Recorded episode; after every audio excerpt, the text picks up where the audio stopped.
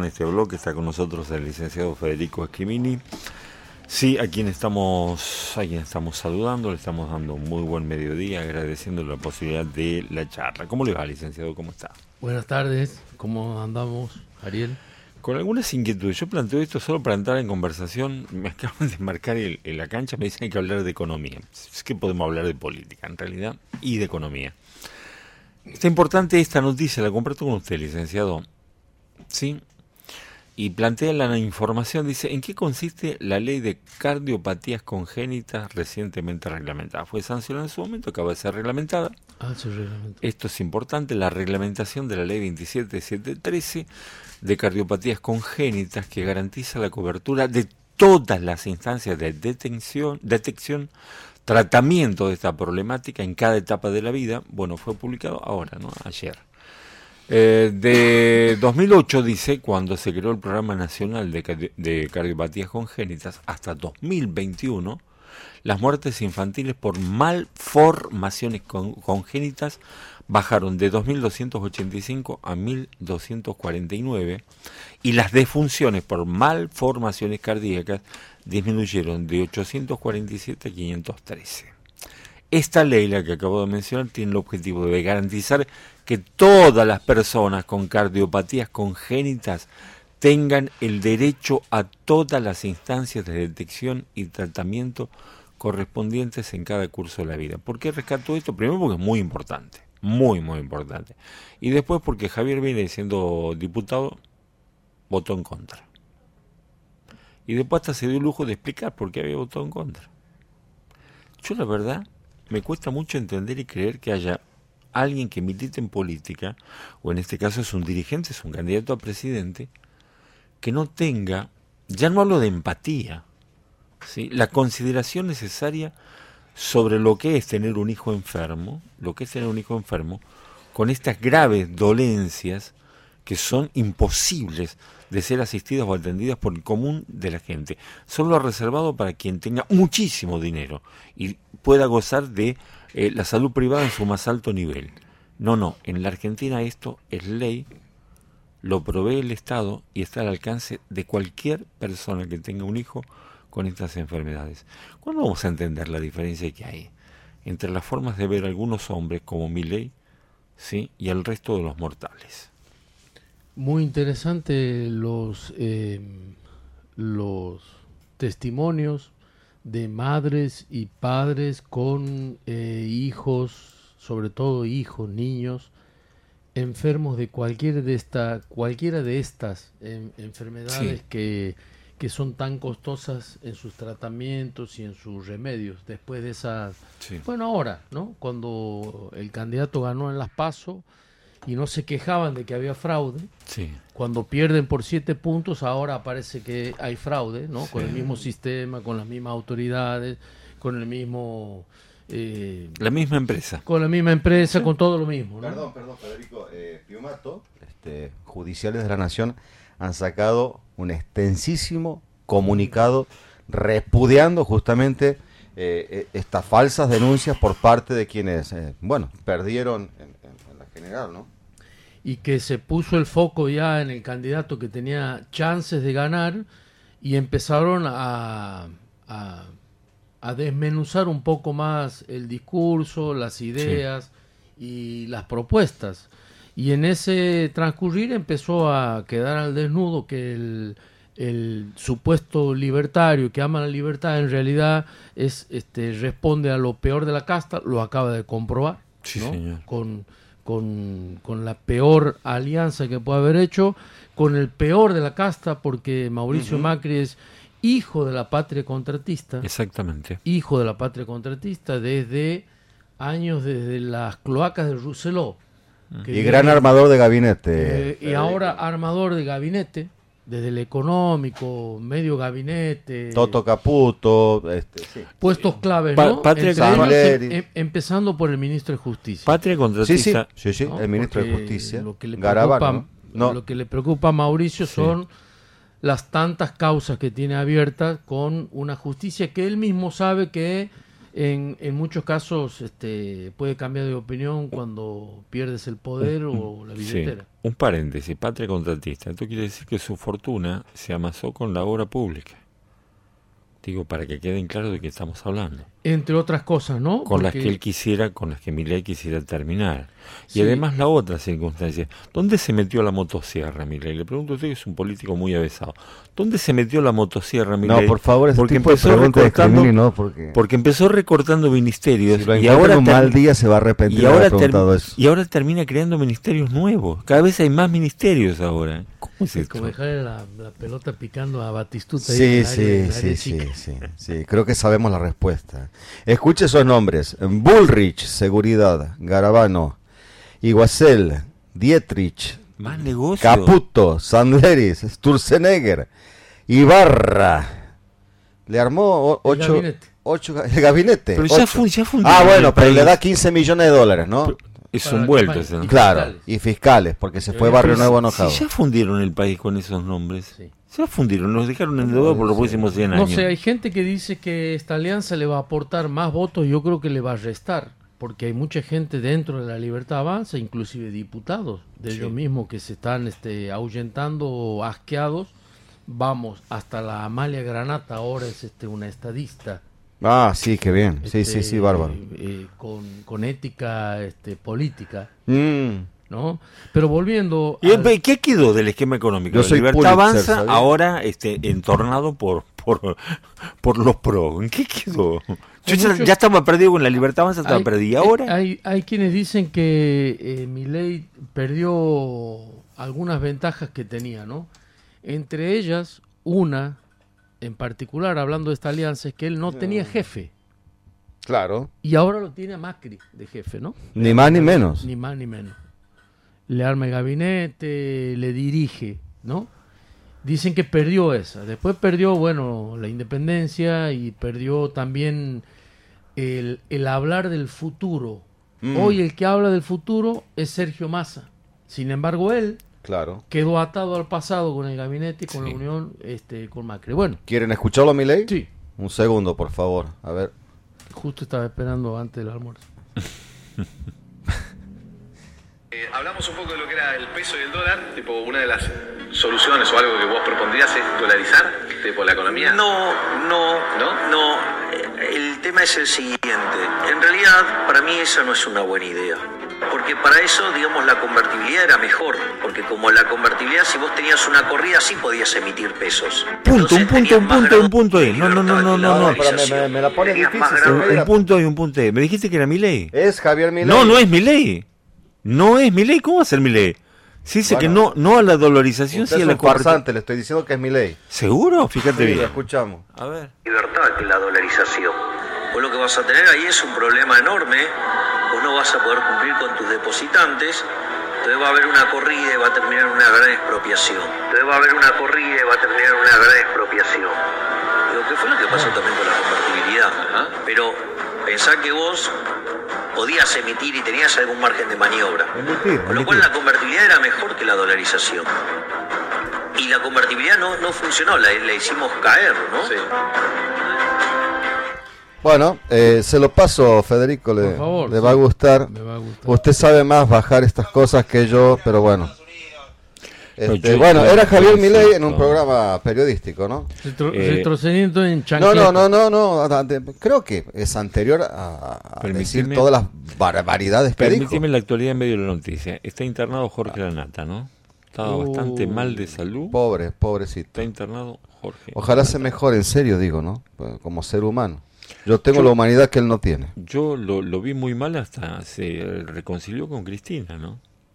Planteó Ahora, una, Sí. ahora va a ser Plan- la culpa de Cristina. planteó, planteó una sanatorio. planteó una reconciliación con Cristina. Yo por eso digo, para mí está mal, pero bueno. Eh, no, hay- no hay que olvidar que, eh, bueno, eh, Jorge Jorge Lanata es un, es un paciente trasplantado Sí, que no ha dejado este uno de sus malos hábitos. cigarrillo.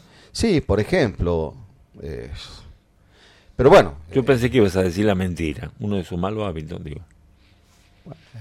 Es muy importante los datos que dieron en el bloque anterior de cuánto, volviendo al Sí. inicio del- de tu Sí, sí. programa, de cuánto cuesta eh, sin el subsidio y sin la ayuda del Estado por supuesto. la salud pública. No, no, No, no. ya, lo dijimos en el bloque anterior, una Eso, vacuna, eh, ¿cuánto bueno, cuesta? Eso está, eso está muy interesante. Los medios de comunicación por lo general no lo hacen. Este debe ser el único medio que lo hace aquí. Y a nivel país también hay muy pocos que hablan Sí, de sí, sí, cuánto es el costo Sí. de esos tratamientos. Y hablando de costo, y hablando de costo, quedé sorprendido con, con, con Sergio Massa cuando dijo el litro de nafta tendría que valer 800 pesos por litro. Lo dijo Aranguren. Por Dios. Ahora en este en este crisis dice eh, lo que pasa es que el litro debiera estar a 900, debiera estar a 900. Bueno, Bueno, Dame, dame la proyección económica. Si un litro valiera 800 pesos, un litro valiera 800 pesos, no es que no vas a, vos, Juan de Dios, que Juan de los Palotes, no vas a sacar el combustible. Paralizamos el país. ¿Se paraliza el país o no?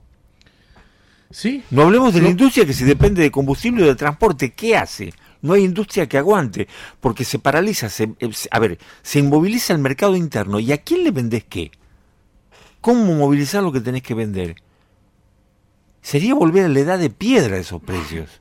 Bueno, habría que ver qué, qué piensan ellos con respecto al combustible que utiliza el sector primario, ¿no? Que hoy lo tiene bastante subvencionado Sí, por para producción agrícola. Y corresponde, ¿no? Esta es una opinión mía. Corresponde. Está bien, está bien, pero si lo subsidian a ellos, tienen que subsidiarlo también a otros sectores, ¿no? Y, y habría que ver por ese lado de qué parte del país se para y qué, qué sector funciona, qué no, y cuántos, y cuántos argentinos vivirían por sobre la línea de la pobreza y cuántos debajo, ¿no? Este modelo de la Argentina de 1920 que ellos quieren volver, Claro, cuando la Argentina era grande, ¿no?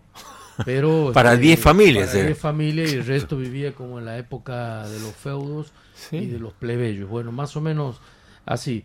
Escuchaba antes de venir eh, un- un- una entrevista que hacía una FM del medio de aquí local que le preguntaban, creo que era presidente de la Cámara de Ferreteros, ¿no? A ver.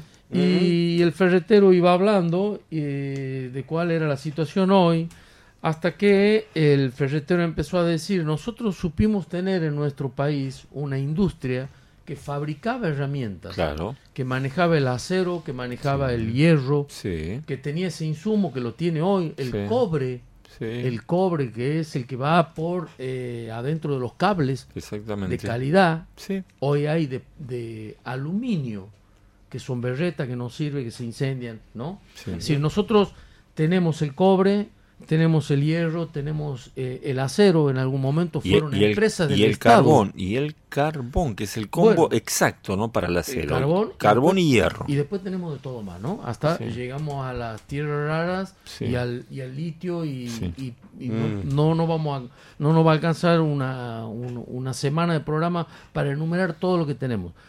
Hasta que el ferretero empezó a decir, esas herramientas que fabricábamos en una época en Argentina eran de mucha mejor calidad que cualquier importada. Por Sí. supuesto. Hasta que empezaron a cerrar. Por allá, por el 90, 90 y pico, y terminamos en el 2000, claro. Claro, qué raro, ¿no? El periodista, Sí. que es este libertario, no Sí. sabía cómo cerrar la entrevista. Ah, muy bien. Estuve a punto de mandarle a Carlitos yo el mensaje diciendo, supongo que el ferretero no votará Macri y no votará Milei. Porque fueron en esos periodos Qué difícil. de neoliberalismo, Claro. que es cuando ellos abren todo. Yo conozco uno que lo votó Macri. ¿eh? En serio le digo. Un solo detalle muy cortito y es histórico. Todo este proceso de industrialización que está aludiendo en el rubro del sector de las herramientas, Nosotros el licenciado Ariel. comienza ese proceso de industrialización para la fabricación de herramientas, comienza el primer gobierno de Juan Domingo Perón. Y no quiero que se, se, se escape eso porque si no, no entendemos la historia. Comienza con Perón. Así es. Sí, y la debacle es después de la caída de Perón. Pero esto comienza Mm. con Perón, que estaba preocupado por tener industria, porque tenía materias primas, porque tenía carbón, tenía hierro, porque si no, no haces acero si no tenés carbón y hierro, y nosotros nos damos el lujo de exportar carbón y hierro para que otros hagan el acero. Exactamente. Porque exportan- Techín, Techín no es casualidad que haga los mejores tubos sin costura. Eh, ¿Cómo sabe ese Keira? Me está impresionando. Más por que supuesto, eso estoy haciendo eso. No hay, me estoy floreando, por supuesto. No hay tubos. Sí, ya sé que se está ufanando, no hay pero está tubos pasando un par de pueblitos, me parece. Mejores en el mundo que los que se fabrican en la Argentina. No Acá lo sean de Techín, sino porque son con acero hecho en Argentina. Y petróleo, Qué exportamos petróleo, sin embargo ahora no hay. ¿No? Bueno, eh, Hasta que Massa les- empezó a caer- lo- los- lo- empezó a caer yo completo y Sí. tocó fondo Sí. y toca fondo cuando el, liberal, el neoliberalismo mete la, la cuchara. Claro, La, dictadura militar con Martínez de Oz, sí, el menemismo con Caballo, Dios, el macrismo Por con favor. los pichones de Caballo claro. Y hoy Milei nos quiere volver a traer lo- Sí. lo- los padres y los pichones. Sí. Entonces, eh, apareció de golpe y por arte de magia el petróleo y el Sí, combustible. ¿no? aparecieron, sí, pero no, no, sé qué habrá pasado. Esta ma- noche se vencía el plazo, ¿no? Sí. Ah, el plazo de masa, sí. Hoy sí, está sí. pr- prácticamente normalizado en todo, ¿no? Y después la culpa es de masa. Claro, La culpa es de masa. sí, sí. Exactamente, para que tengan en cuenta de que se trata. Todavía hay gente que no sabe quién va a votar. Che, déjense de bromar en serio. Por favor. Yo sé que algunos colegas amigos se enojan cuando yo digo esto. A mí no me importa nada. Tengan en claro esto. El país es el lugar donde vivimos todos. Y no podemos vivir independientemente similar al que tenemos a la par. No existe eso en ningún lugar del mundo. No se crea en el verso del individualismo y del sálvese quien puede y el sistema capitalista, ¿eh? en el que cada uno es autor de su propio destino. Sí, seguramente lo es, pero tiene que necesariamente convivir. Esto si no, no existe en ninguna parte. Es un verso que le vendieron a través de TikTok a un montón de gente. Déjense de bromar con esto en serio. Déjense de bromar con esto en serio. Usted anda buceando en TikTok, me parece. ¿no? Viviendo coletazos del terrorismo económico. Por Acaba de salir Bullrich Sí. en Córdoba, Uh, parece que no, estaba Bullrich. no, sí. ¿Qué hace en Córdoba? di- di- No, bueno, no, hablando con no. sus correligionarios No, no. eh, de cordobeses Si no les quedan. del, del macrismo, diciendo que Se le fueron todos. esto va a explotar. Todavía embromamos Va a esa explotar cosa. y ojalá que explote. Antes de la Ah, qué bien, qué bonito. Y ojalá que explote antes. Sí. Ah, ah. Como diciendo, bueno, eh, Anticipado, esto es- eh, digamos. nosotros estamos detrás de esto, queremos que explote y vamos a hacer todo lo posible. Qué casualidad Pero me, me que el presidente sí. este de una de las cámaras de Sí. este, expendedores de petróleo Sí. es Sí, sí, diputado eh, electo de sí. desecha, Qué el presidente, el casualidad. presidente desecha. El presidente pa- pa- usted sabe que pasan cosas, Federico. Pasan Claro, cosas. pero Con el macrismo de pasan cosas. de la si Cristina, de Bullrich, quiere, si Bullrich quiere que explote todo antes de las elecciones, por lo menos me deja un- una tranquilidad espiritual. Saben que están perdiendo y mal. Porque quiere que Sí. explote todo antes de Yo, si supiera que voy que a ganar, llevan 10 pero ganar. Y sí, Pero a ver, eh, perdón, ¿cómo no, ¿cómo no van a perder mal si Patricia Bullrich en la nefasta conferencia de prensa que destrozó Juntos por el Cambio, este, dijo que era un apoyo irrestricto a Javier Milei a cambio de nada? Y después nos enteramos que en Acasuso, en la casa del contrabandista, perdón, sí, se me él escapó. es, Él es, él es, él es. se me acordé de Sebel. Por supuesto. Este, eh, se reunieron Milei este, con, con, con él, él le armó el gabinete y Patricia, eh, ¿qué va a hacer si gana Javier Milei? sí, Ministra de Justicia. Sí, señor. Para, tal vez para ir a la Patagonia de nuevo, ¿no? Sí. Me quedo con esto, habló de Mendiguren y dijo que la Argentina está en la víspera de un gran periodo de crecimiento, algo que dicen algunos economistas que no están entongados con la parte oscura del poder en la Argentina. El secretario de Industria destacó que la Argentina pasará a tener saldo de la balanza comercial favorable en 2024 y reivindicó el modelo productivo que propone Sergio Massa. Dijo, los gobernadores saben por qué lo están, porque lo están viendo, como las provincias se están recuperando y apuestan al sentido común. Van a votar a más. Es una visión. A ver, yo la escuché ya en varios economistas serios que nos dicen, vamos hacia un buen momento para la Argentina. ¿Esto es así?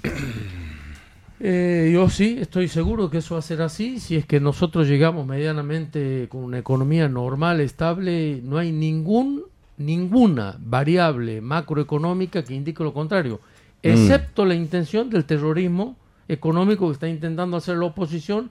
Algunas cámaras, algunos empresarios del Círculo Rojo aún disparándose en el pie, porque ellos ganan más dinero con los gobiernos nacionales y populares porque son los que fomentan el mercado interno y la demanda. Argentina podría hoy fabricar cualquier cosa. Hay una teoría del libre comercio que dice, eh, habla de las, teorías de las teorías de ventajas comparativas Mm. y ventajas competitivas. Todas mentiras. Un país como el nuestro, que es rico en, en minerales, que es rico en cualquier eh, aspecto de la, del medio ambiente, de la tierra, del agua, del reservorio, tan extenso. ¿Cuánto ocupamos? Más de, más de, más, más que la superficie de Europa.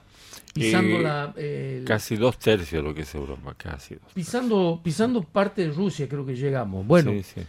que, que tienen cap- el capital humano que tiene nuestro país gracias a una herencia Sí. de educación pública Exactamente. que nos dio cinco Nobel Sí.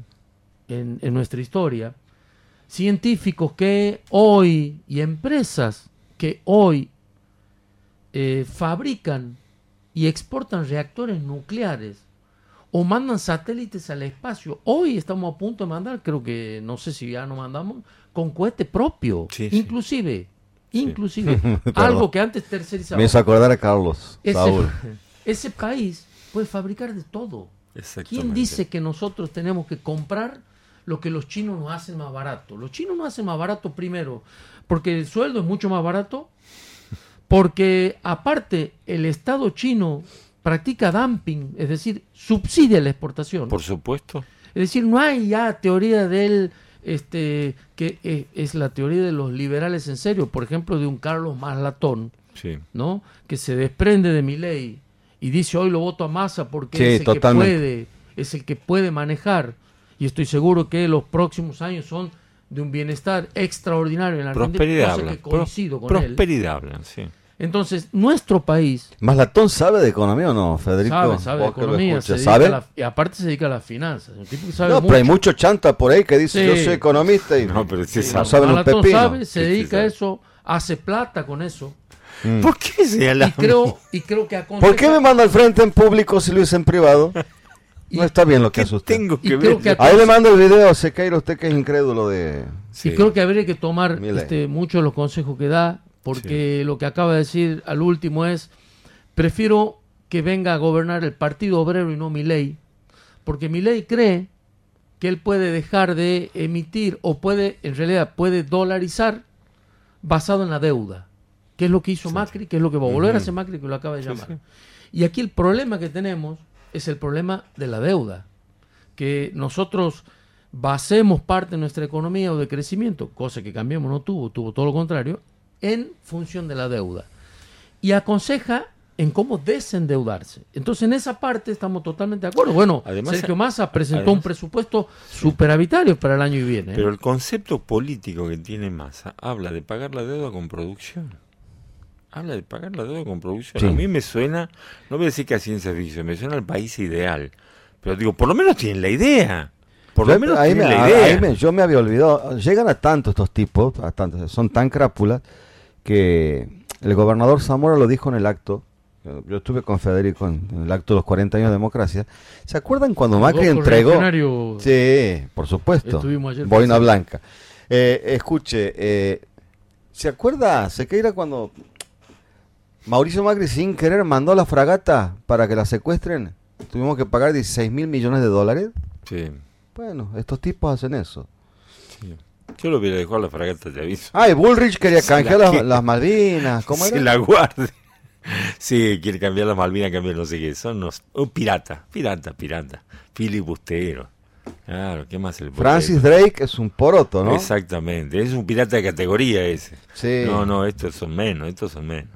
O al menos es, piratones. es nombre de un Bull Terrier. Muy lindo, pero Qué bueno. gusto y tranquilidad haberlo visto al gobernador ayer de nuevo. La verdad, En pie, la verdad. en un acto político. Espero que se esté cuidando con un poco de reposo, que no esté al 100%. Es imposible lo que pide usted, pero Federico. que vaya de a poco. Ya lo conoce. Pero qué alegría volver a verlo. Usted es casi en familia. Usted es familia, digo. El lazo, el, familia. lazo, el lazo eso el hecho también de que... Es en primo una- hermano de la presidente provisional del Senado. en Con una- todo en- orgullo. En, una Sí, por supuesto. En una Argentina que transite los próximos años por el camino de la prosperidad económica, es importante ver también el crecimiento del norte del país. Y en el crecimiento del norte del país también la preeminencia que cada vez va ocupando de mejor manera Santiago del Estero.